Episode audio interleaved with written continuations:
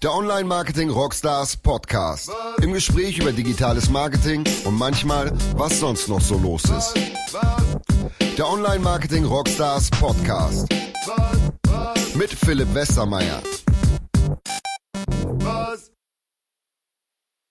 So, bevor es jetzt losgeht mit dem ersten Online Marketing Rockstars Podcast, ganz kleiner Hinweis in eigener Sache. Holt jetzt mal kurz eure Kalender raus. 25. 26. Februar geben wir richtig Gas hier in Hamburg, haben zwei Messehallen gemietet, machen hier eine Messe mit ähm, idealerweise 10.000 Besuchern. Wir brauchen euch am 25. Februar in Hamburg, wenn ihr im Online-Marketing-Bereich arbeitet, ist das ein Datum, das, ich sag mal so, ich glaube, life-changing. 25. Februar, Roxas Expo, Messe hier in der Messe Hamburg, direkt in der City. Ticketpreis 20 Euro, aber schreibt uns an, das geht uns nicht um Ticketpreis. Ähm, wir wollen euch da haben. Und am Tag drauf, am 26.02., die große Konferenz mit äh, Tony Hawk, äh, ganz vielen anderen spannenden Speakern aus dem Online-Marketing, Scott Galloway, dem Gründer von Outbrain, Jaron Galay, äh, einer wahnsinnig charmanten Französin, äh, die dort ein riesen Business aufgebaut hat auf Basis eines E-Mail-Newsletters und so weiter. Es wird richtig geil. Tragt euch ein, 25. 26. Februar und jetzt geht's los mit dem ersten Online-Marketing-Rockstars-Podcast. Was? Ich habe mir lange überlegt, wen lade ich ein, wen brauchen wir auf dem ersten Rockstars Podcast, damit die Leute, die ihn durchhören, nachher das Gefühl haben, das hat sich gelohnt, das muss ich durchhören, da weiß ich echt viele neue Sachen, das kann ich im kein Manager Magazin lesen. Und ich glaube, so jemanden haben wir da. Ich erlebe das nämlich häufig ähm, mit meinem Freund Sven, der heute da ist, dass ich nach einem Treffen oder einem Telefonat oder so nach einem abendlichen Basketball gucken denke, krass, was man so alles so Neues erfährt. Sven Schmidt ist da. Ich habe Sven kennengelernt vor fast zehn Jahren oder so, als ich noch bei Gruner war und Sven mal da eine Gründung von ihm gepitcht hat. Hat dann Gruner nachher nicht gemacht. Ich glaube, es war auch nicht so schlimm. Ähm, wir haben uns dann wieder begegnet. Kurz Zeit später eigentlich, da haben wir Restplatzvermarktung gemacht und Sven hatte eine riesen Webseite, damals im Spielebereich. Und dann haben wir uns irgendwie über Basketball und Fernsehgucken und Sport gucken angefreundet. Aber vielleicht ganz kurz, Sven, erzähl doch mal selber, was machst du heute? Wie bist du so in diese Venture-Szene und ähm, Digitalszene reingerutscht? Ja, erstmal vielen Dank für die Blumen und äh, vielen Dank für die Einladung. Äh, freut mich sehr, hier heute beim initialen Podcast dabei zu sein.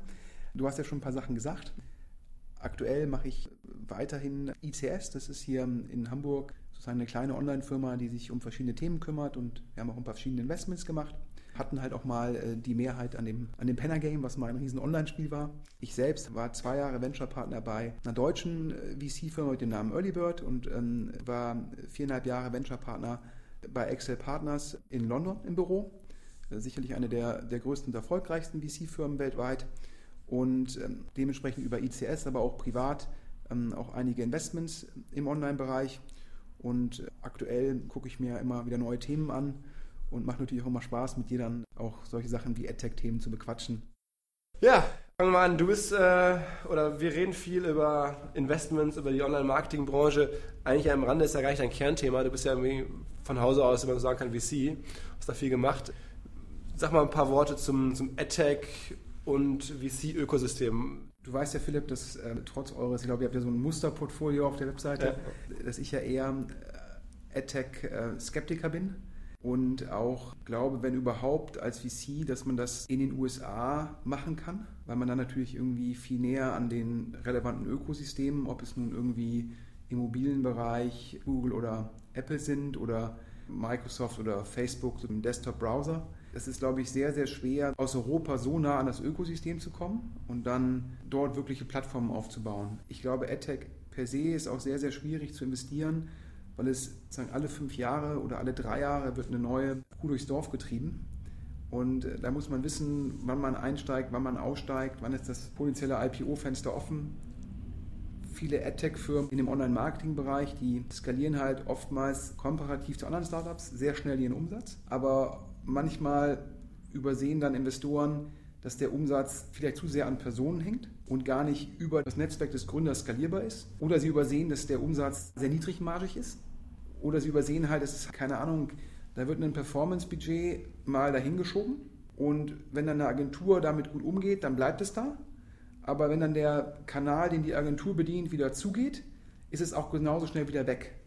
Das heißt, die ganzen Umsätze, die man da sieht, sind halt oftmals ja überhaupt nicht vergleichbar mit, sage ich jetzt mal, Software as a Service Umsätzen, wo man eigentlich sagen kann, die 1000 Euro, die ich jetzt heute von dem Kunden im Monat bekomme, die kann ich 60 Monate fortschreiben mit einer Wertschöpfungstiefe von 98, 99 Prozent. Und wenn man jetzt sagt, okay, zum einen ist es in Europa sehr, sehr schwer, nah an das echte Ökosystem zu kommen. Zum Zweiten ist diese Industrie von unglaublichen Wellenbewegungen geprägt. Und drittens werden da oft irgendwelche Außenumsätze mit, mit wirklichen Innenumsätzen verwechselt. Die drei Sachen machen mich da sehr skeptisch. Sprechen wir über die Konferenz. Da hatten wir in diesem Jahr eine Firma, wo du vorher zu mir meintest, als ich dir erzählt habe, wenn wir da zeigen ja. als ähm, Companies to Watch, dann meintest du, boah Philipp, die eine da, Yieldify, ähm, war das? Die findest du richtig cool. Yieldify, ganz kurz, ist ja eine Firma, die sozusagen, baut man im Shop ein und dann ähm, ermöglicht die halt dem Shopbetreiber, Kunden spontan noch andere Angebote anzubieten oder wenn der Kunde gehen möchte, nochmal so eine Retention, mehr oder weniger als in Deutschland gestartet als Affiliate-Partner für viele Shops. Und wie gesagt, der Deutschland-Geschäftsführer war auf der Bühne, die waren damals so, ich glaube 40 Leute, kamen aus UK oder ähm, waren auch in New York, also sind so damals unterwegs gewesen, schon globaler, aber waren noch nicht so richtig fett und waren gerne bei uns auf der Bühne. Und du meinst damals, ich würde am liebsten da investieren, die finde ich richtig geil. Warum eigentlich? Also letztendlich ist es ja entweder nennt man das Produktgeschäft oder man das Software as a Service Geschäft. Also die sind jetzt meines Erachtens eigentlich kein klassisches AdTech-Geschäft, sondern die verkaufen ja einen Enterprise Software, wenn du so willst, haben natürlich einfach extrem hohe Margen. Ja? Also in Deutschland würde man sagen DB-Marge, im Anglizismus wäre Gross-Margen. Das heißt, wenn die jetzt in einem E-Commerce-Shop ihr Produkt verkaufen, haben die wahrscheinlich ein bisschen irgendwie Implementierungskosten initial und haben sie so ein bisschen Service- bzw. Supportkosten, aber eigentlich ist das ja 99% Margengeschäft. Und wenn man in so einem Bereich einmal eine Marke etabliert hat und einmal weiß, wie Vertrieb geht, ob ich dann das Produkt in einem Land oder global in 50 Märkten vertreibe, äh, die Produktkosten steigen nicht. Und ich glaube, dass Yieldify da A vorne mit dabei war, B Vertrieb kann und das Ganze ja auch in Deutschland gut ausgerollt hat. Und die Kombination macht es dann natürlich irgendwie sehr, sehr interessant. Das ist dann ja auch sehr ähnlich, wenn ich mir angucke, ja, so eine SAP kauft E-Commerce-Software, so eine Oracle interessiert sich dafür. Und wenn man sich anschaut, was solche großen Firmen für strategische Akquisitionspreise zahlen, dann ist es nicht nur per se ein gutes Business, sondern es gibt auch hochattraktive Exit-Kanäle dafür. Und daher, ich kenne jetzt die Details nicht, was jetzt Google Ventures für eine Bewertung gezahlt hat, aber die haben dann ja in Yieldify, glaube ich, substanziell investiert. Und das halte ich für ein sehr gutes Investment von denen. Sag mal, in Deutschland vielleicht noch mal die Story von Ströer. Ähm, wir haben da vor kurzem noch drüber geschrieben. 3,8 Milliarden Euro Marktkapitalisierung in den letzten Jahren aufgebaut, kaufen massiv zu. Und jetzt nach deiner Logik würde ich sagen, kontrollieren zumindest das eine Ende, nämlich viele Publisher, viele, viele Werbeflächen, auch als Außenwerber natürlich, aber auch halt online. Besser? Also ich glaube, bei Ströer muss man natürlich erstmal den Beteiligten gratulieren, wie stark da der Börsenkurs gestiegen ist. Das habe ich auch mit einem Auge mitbekommen. Ich glaube persönlich, ist es, ich habe euren Post gelesen dazu. Ich würde das jetzt nicht alleine auf, auf diese Akquisitionen im Ad- oder Ad-Tech-Bereich zurückführen, sondern ich würde sagen, es sind da mehrere Effekte, die man eigentlich sauber auftrennen müsste. Durch das billige Geld, durch die Asset Price Inflation, die, die wir durchs billige Geld getrieben sehen im Markt, ist natürlich so, dass die sicheren Cashflows von Ströer aus ihrem klassischen Außenwerbegeschäft, die werden halt jetzt mit einem signifikant geringeren Zinssatz diskontiert und dadurch ist der Teil des Geschäftes einfach auch mehr wert geworden. Das ist parallel passiert zu diesen digitalen Akquisitionen. Aber ich glaube, es ist halt sozusagen, das sind zwei Treiber in der Aktie. Und dazu kommt auch noch, dass ich glaube, viele Anleger dachten, dass der Außenwerbungsmarkt vielleicht durch die Digitalisierung gefährdet ist. Ich glaube eher, dass die Digitalisierung noch ein Upside da ist, indem ich halt diese ganzen, nenne es irgendwie manuellen Kosten, dieser Auf- und Abrüstung von den Werbeflächen, wenn diese Werbeflächen komplett digital werden, kann ich diese 20% Kosten, die gehen gleich null und ich kann anfangen, Außenwerbefläche tagesweise zu verkaufen, anstatt irgendwie Wochen- oder Monatsweise. Und in dem Digitalbereich, glaube ich, so eine Akquisition wie jetzt T-Online, wo man dann natürlich auch dann den Kundenzugang kauft, die hat natürlich eine gewisse Nachhaltigkeit. Und ich glaube halt, dass Ströer, eine Kernkompetenz von denen ist es, dass sie halt sehr gut Werbung verkaufen können. Also ganz vertriebsstark. Und da können die natürlich ihre Kontakte, die sie jetzt im klassischen Außenwerbungsbereich haben, relativ gut nutzen, um dann dort digitale Produkte rein zu verkaufen. Das heißt, die haben Zugang zu den Mediaagenturen, die haben Zugang zu den großen Budgets und Werbetreibenden und denen können die jetzt auch digitale Produkte verkaufen. Und diese Kombination aus allem hat, glaube ich, den Aktienkurs stark steigen lassen.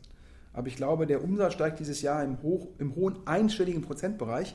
Daran merkt man halt auch, es ist jetzt keine Story, wo du sagst, es ist jetzt eine Aktie, die jetzt mit 50% steigt und deshalb ist der Aktienkurs so stark gestiegen. Sondern es ist eher, dass sozusagen die Börse jetzt anders auf Ströer und die freien Cashflows drauf guckt. Okay.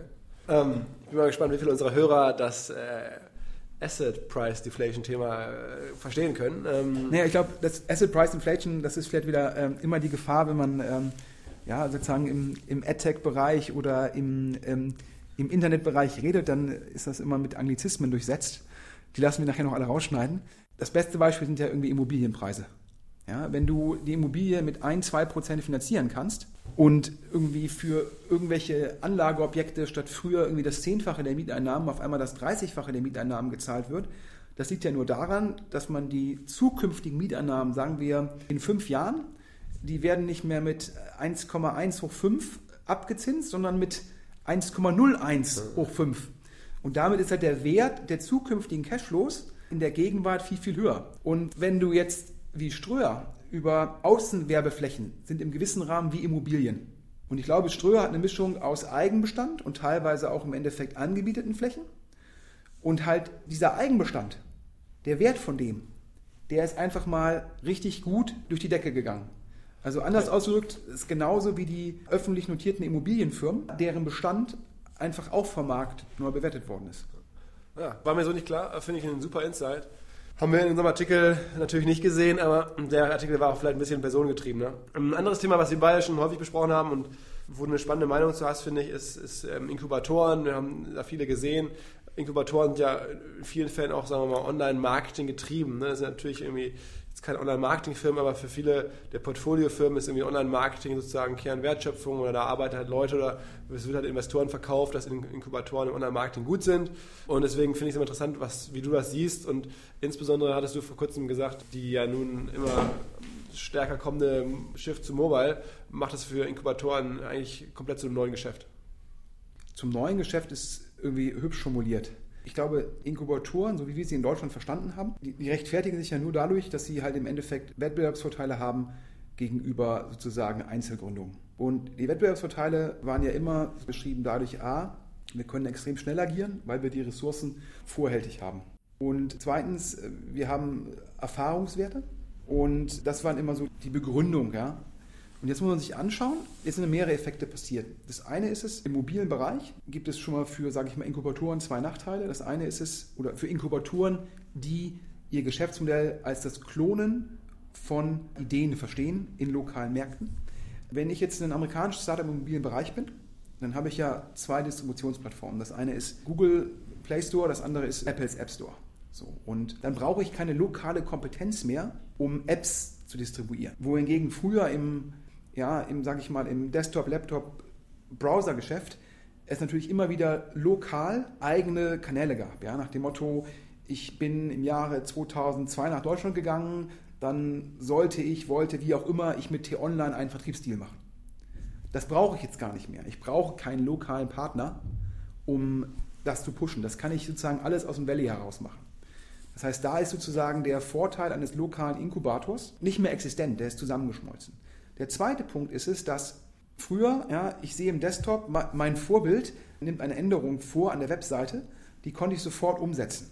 Jetzt ist es so, es kommt ein neuer App-Release und dann muss ich das erstmal umsetzen und dann wieder einreichen im App Store. Das heißt, ich habe jetzt immer so eine Art Time-Lag. Sozusagen beim Kopieren ist es schwieriger und dann weder Apple noch Google promoten gerne Klone. Das heißt, die promoten lieber auf ihren globalen Plattformen die Originalanbieter. Und ohne einen Push von Google und oder Apple ist es natürlich signifikant schwieriger, in die Top 25 zu kommen oder überhaupt in den relevanten App Stores vorne zu sein. Die Kombination führt halt dazu, dass das im mobilen Bereich sehr, sehr schwierig ist.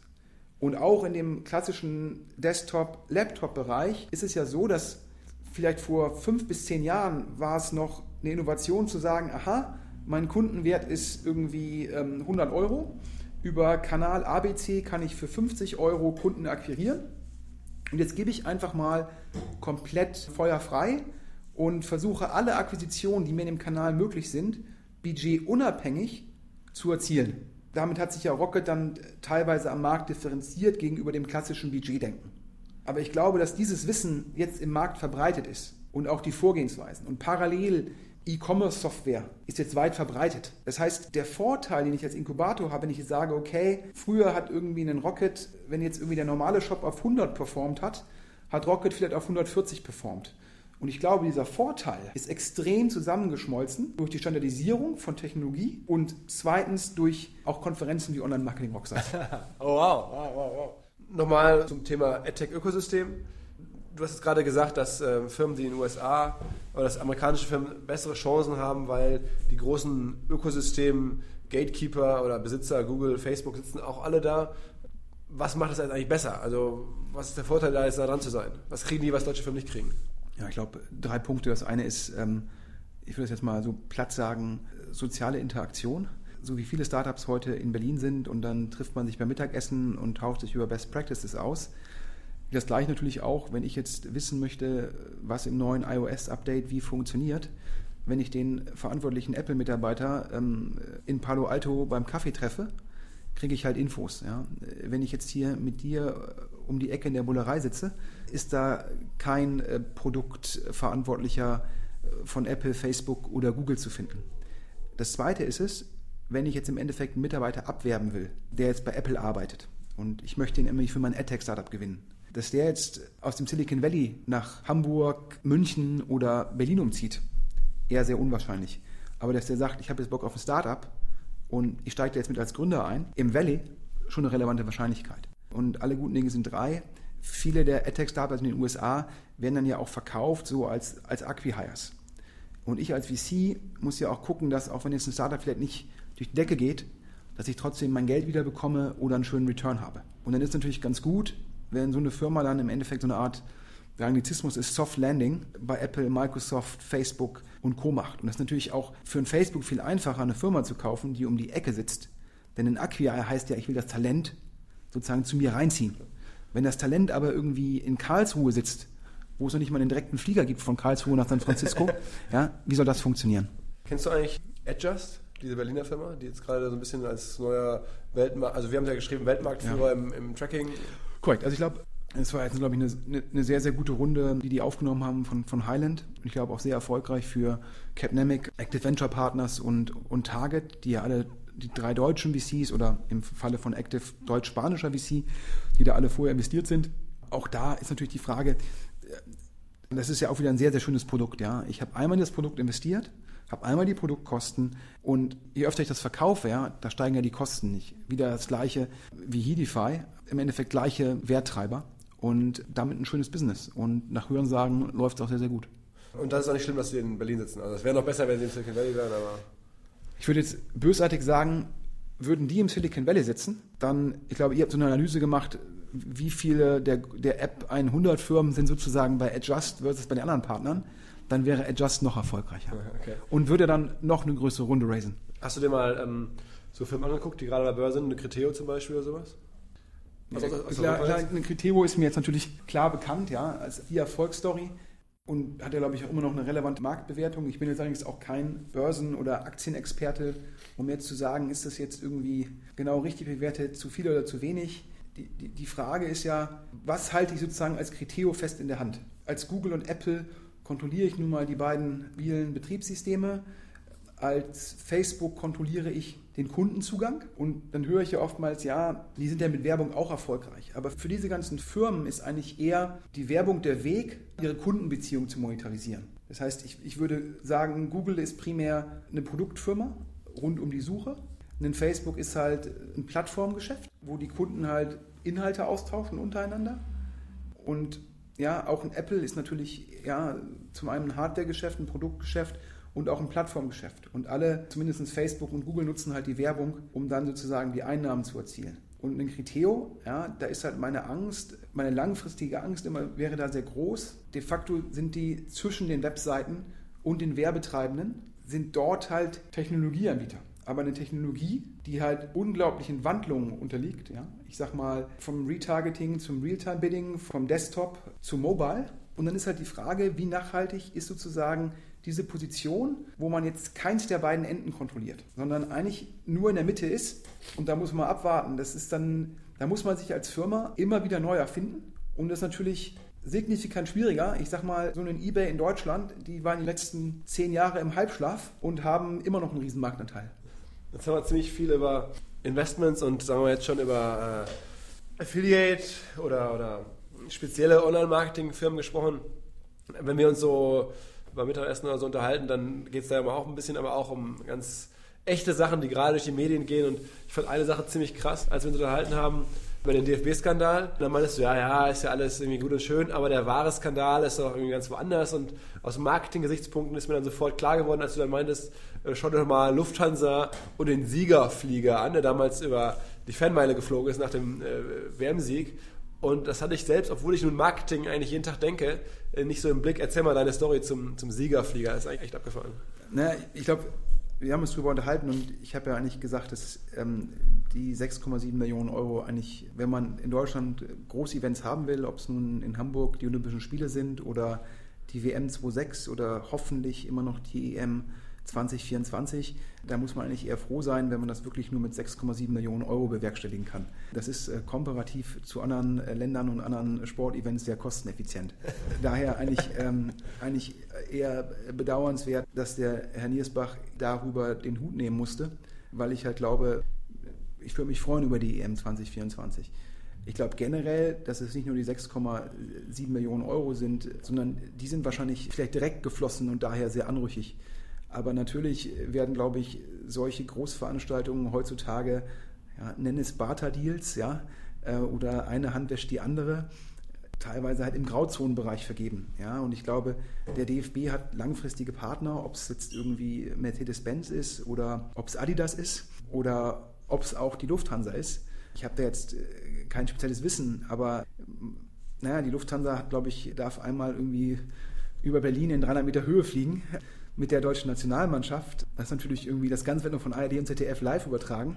Was das irgendwie normalerweise an, an Spots kosten würde, um so einen Markeneffekt zu haben, das wäre natürlich gigantisch. Und also ich hätte geschätzt, 40 Millionen war der Siegerflieger, ja, ja. war die Aktion wert. Ne, ja, also ich glaube auch, dass es in dem Bereich gewesen ist. Lass es irgendwie 30 oder 50 sein, das spielt ja auch keine Rolle. Ich habe keine Ahnung, ich, der Klinsmann ist ja mit Lufthansa ja auch immer First Class zwischen Frankfurt und, glaube ich, San Francisco hin und her geflogen oder LA, glaube ich, war es keine Ahnung, was der dafür gezahlt hat oder nicht gezahlt hat oder was der DFB gezahlt hat.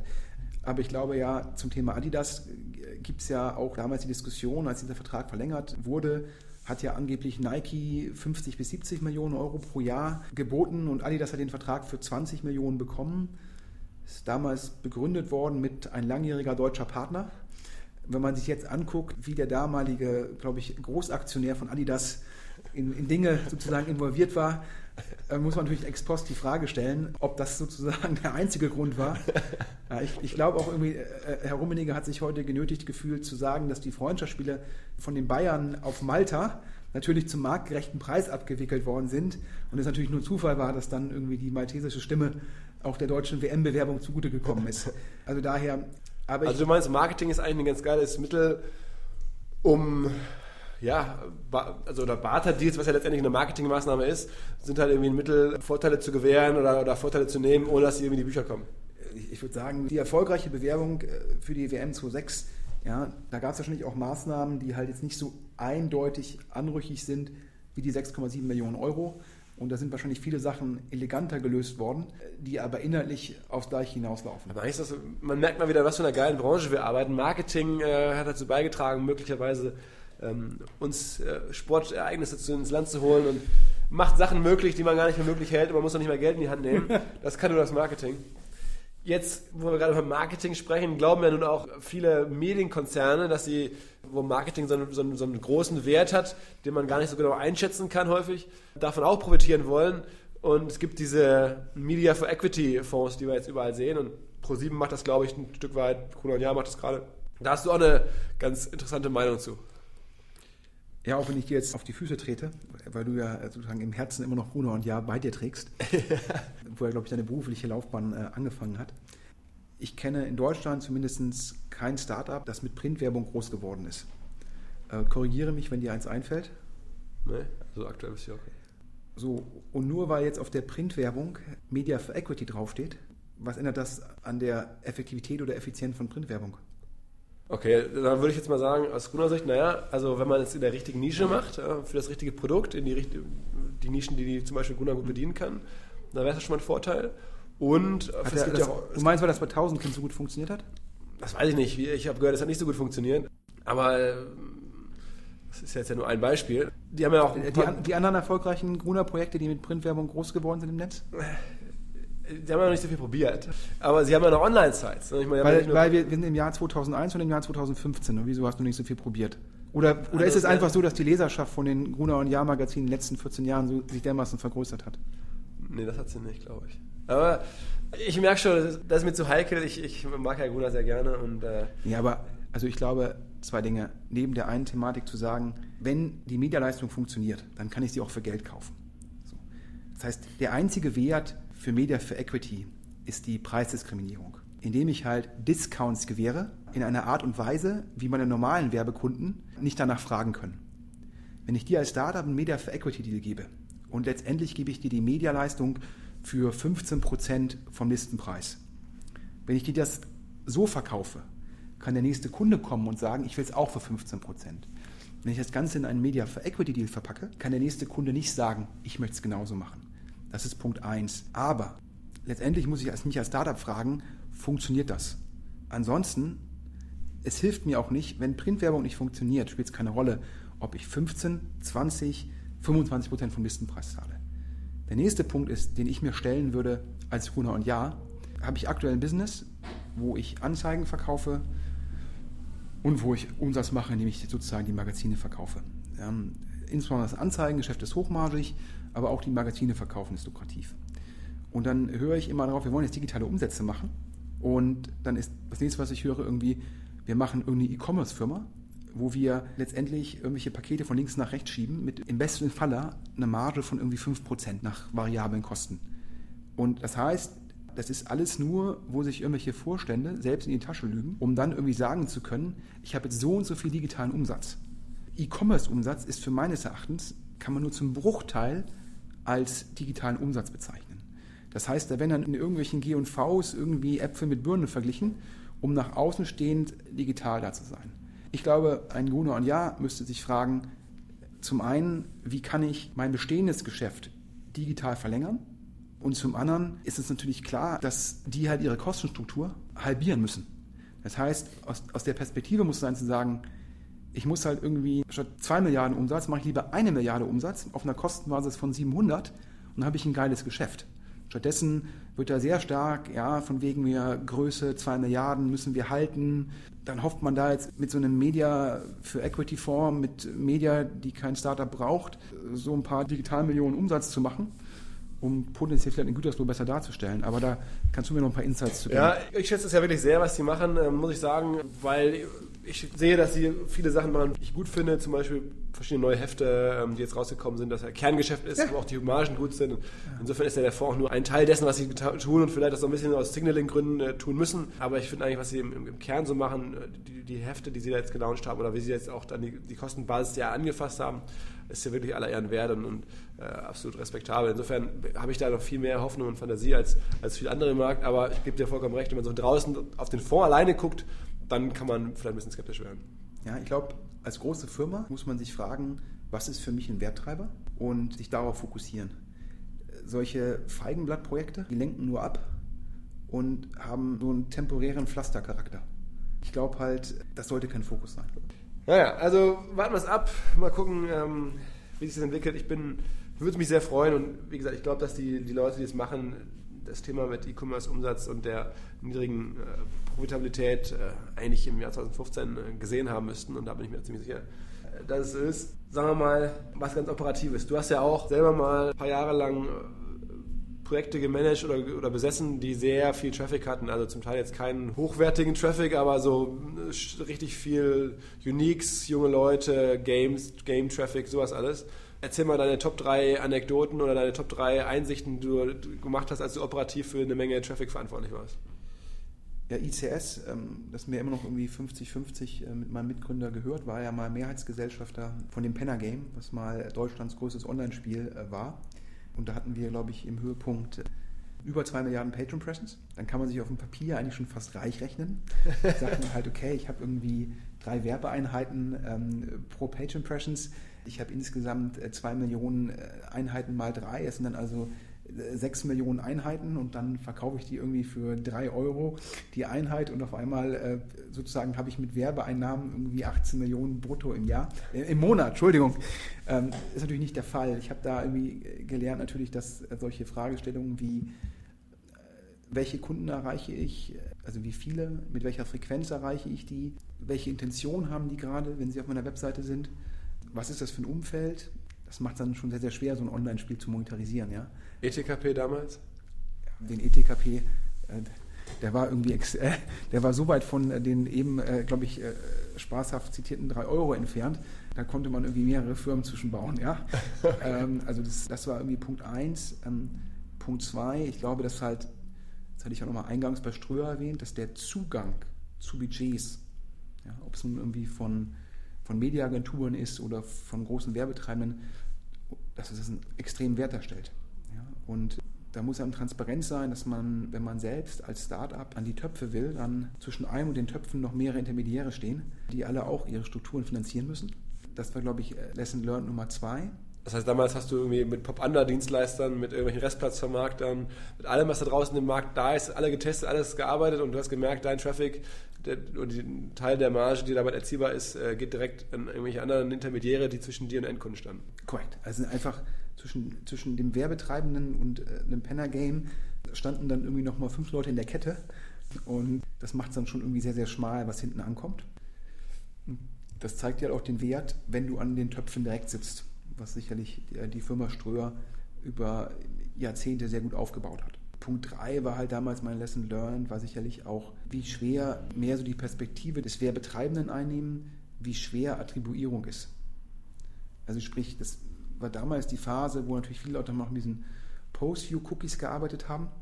Oh, das kenne ich auch ganz gut. Ja, und das hat natürlich irgendwie, äh, ich sag mal, Post-View-Cookies, das sind irgendwie wie Nebelbomben auf einem Attribuierungsmodell.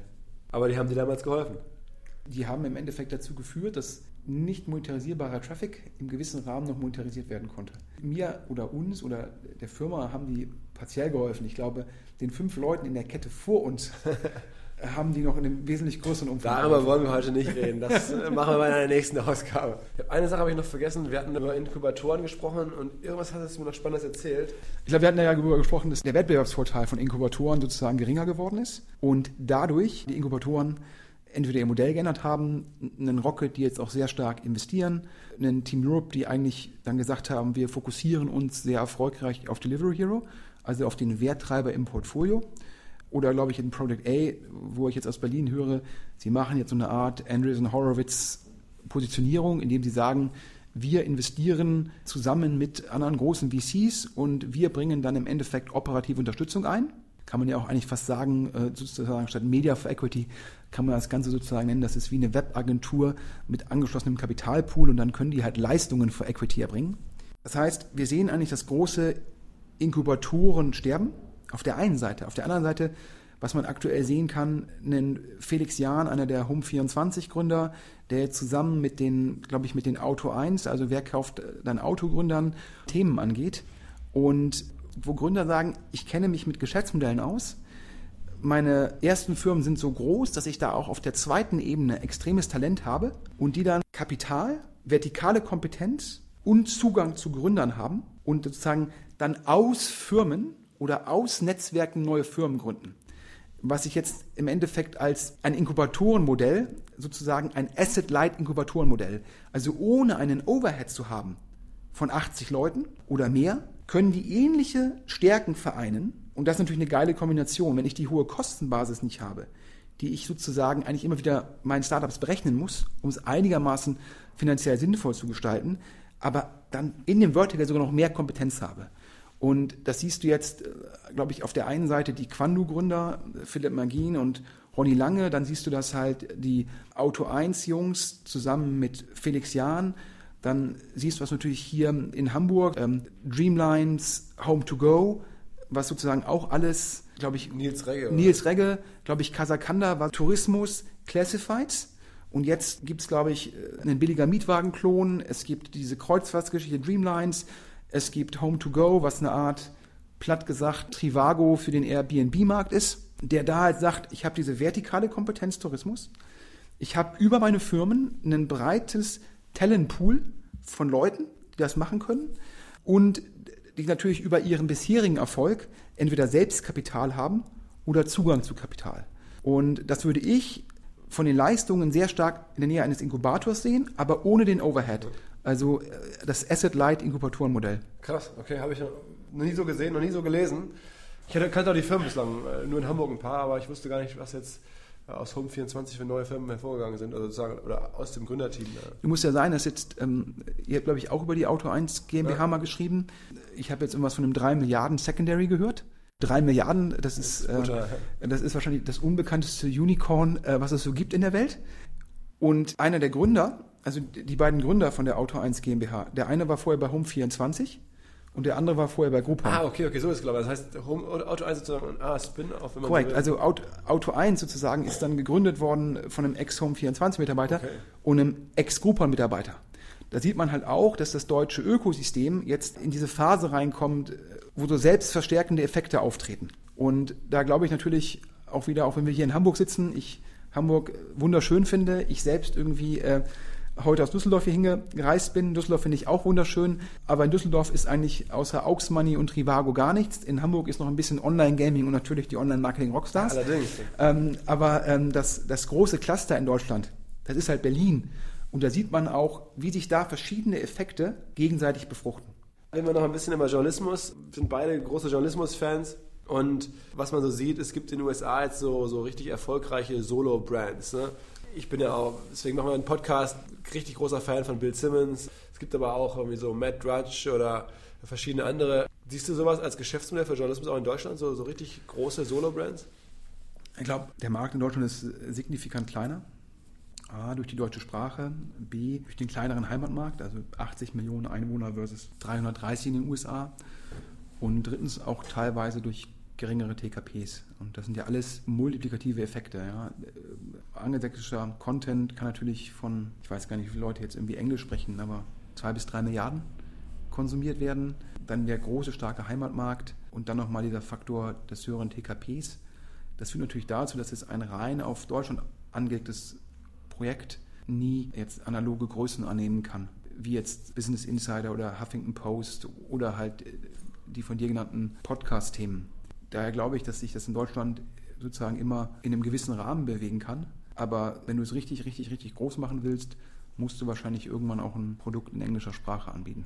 Insofern ist ja der Business Insider Deal dann vielleicht richtig gewesen von Springer, oder? Ich kenne jetzt die Zahlen jetzt nicht hundertprozentig, also ich weiß es nicht was für eine Bewertung Axel Springer da jetzt wirklich gezahlt hat, im Sinne von, wie viel Unique sind da wirklich, die wirklich direkt Business Insider eingeben und nicht über Google auf Business Insider kommen. Macht das einen großen Unterschied in der Bewertung für dich? Also ob, das, ob der Nutzer direkt als Type-In kommt oder ob er aus dem SEO-Bereich kommt? Absolut. Ich glaube, ähm, wenn der Nutzer halt über ein Type-In kommt, dann ist er an die Marke gebunden. Dann ist auch im Endeffekt, wenn entweder es Suchmaschinen-Updates gibt bei Google oder wenn Facebook auf einmal sagt, dass die Fans noch weniger wert sind als bisher, also man noch mehr zahlen muss für die Distribution.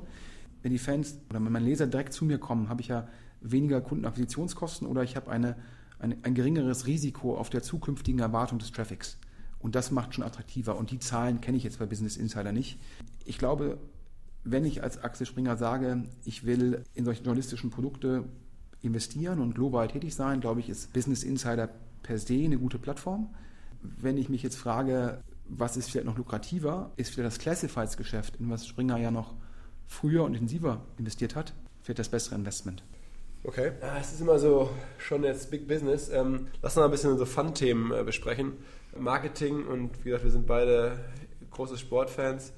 Ich bin ja immer so ein bisschen also rein kommerziell überrascht, was so Typen wie so Toni Kroos zum Beispiel an Kohle liegen lassen. Ne? Die sind ja eigentlich jetzt, spielt bei Real Madrid vor, bei Bayern München, das Weltmeister und so, aber er baut einfach keine Brand auf.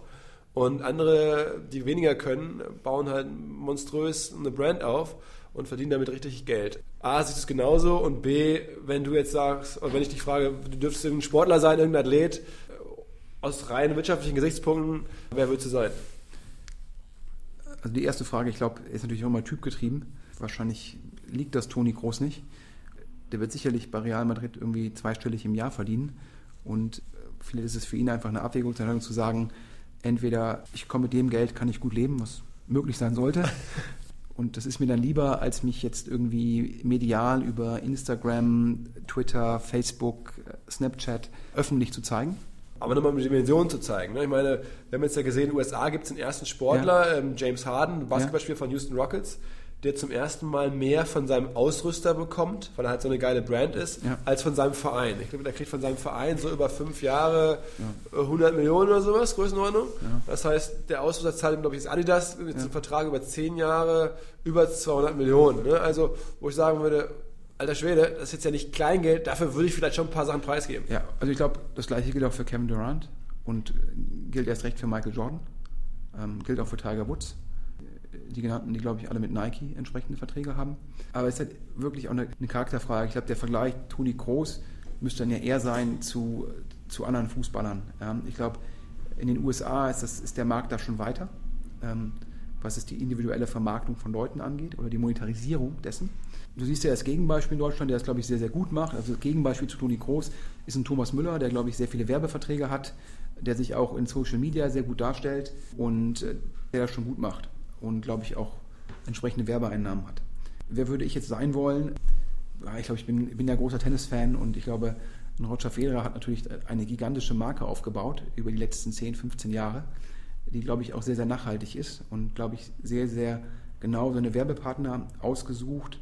Und ich glaube, dass der in der Lage sein wird, genauso wie Michael Jordan, obwohl er nicht diese globale Bekanntheit hat, weil Tennis jetzt nicht diese Reichweite jeden Tag hat wie Basketball, glaube ich, dass ein Roger Federer auch die nächsten 15, 20 Jahre von der Marke extrem stark profitieren wird. Und ansonsten, Sportler würde ich ja immer sagen, so ein Golfer, so ein Bernhard Langer, der jetzt immer noch mit Mitte 50 sehr, sehr erfolgreich zum einen auf der Champions Tour für Golfer über 50 agiert, der immer noch sehr viele Werbetermine hat und der drittens, glaube ich, mit seinem Bruder sehr erfolgreich ist im Golfplatzbau. Da sieht man halt, dass man im Golf eine Karriere von 20 bis 60 haben kann. Und zwar auf dem Golfplatz und daneben über Werbung und Markenaufbau im Golfplatz-Branding noch sehr viele Einnahmekanäle hat. Und das Ganze, glaube ich, bei weitem nicht so kompetitiv wie jetzt, wenn ich Tennisspieler werden will, wo ich irgendwie nur sieben, acht gute Jahre habe. Oder wenn ich Fußballer werden will, wo ich gegen Millionen von Leuten antrete. Oder, keine Ahnung, wenn ich jetzt American Footballer werden will, wo ich eine Karriere von fünf Jahren habe und äh, wo ich potenziell für mein Leben lang sozusagen Folgeschäden habe, gesundheitlich, ähm, da ist, glaube ich, Golf eine sehr klare Wahl. Alles klar. Hat mir mega Bock gemacht. Ich glaube, da waren super viele Sachen dabei, die mir zumindest so immer noch so Eye-Opener liefern. Ein paar hatten wir schon vorab besprochen. Ich wollte es einfach mal jetzt am Podcast haben. Aber auch jetzt nochmal ein paar Sachen, wo ich denke, okay, warum steht das in keiner Zeitung oder in keinem Magazin oder auf keiner Website, auf die ich so komme, was du dir so in deinem Kopf denkst. Das war geil. Äh, ich hoffe, es erreicht viele Leute und wir kriegen das jetzt hier hin, einen vernünftigen Podcast aufzubauen. Danke dir und bis zum nächsten Mal. Sehr, sehr gerne. Vielen Dank.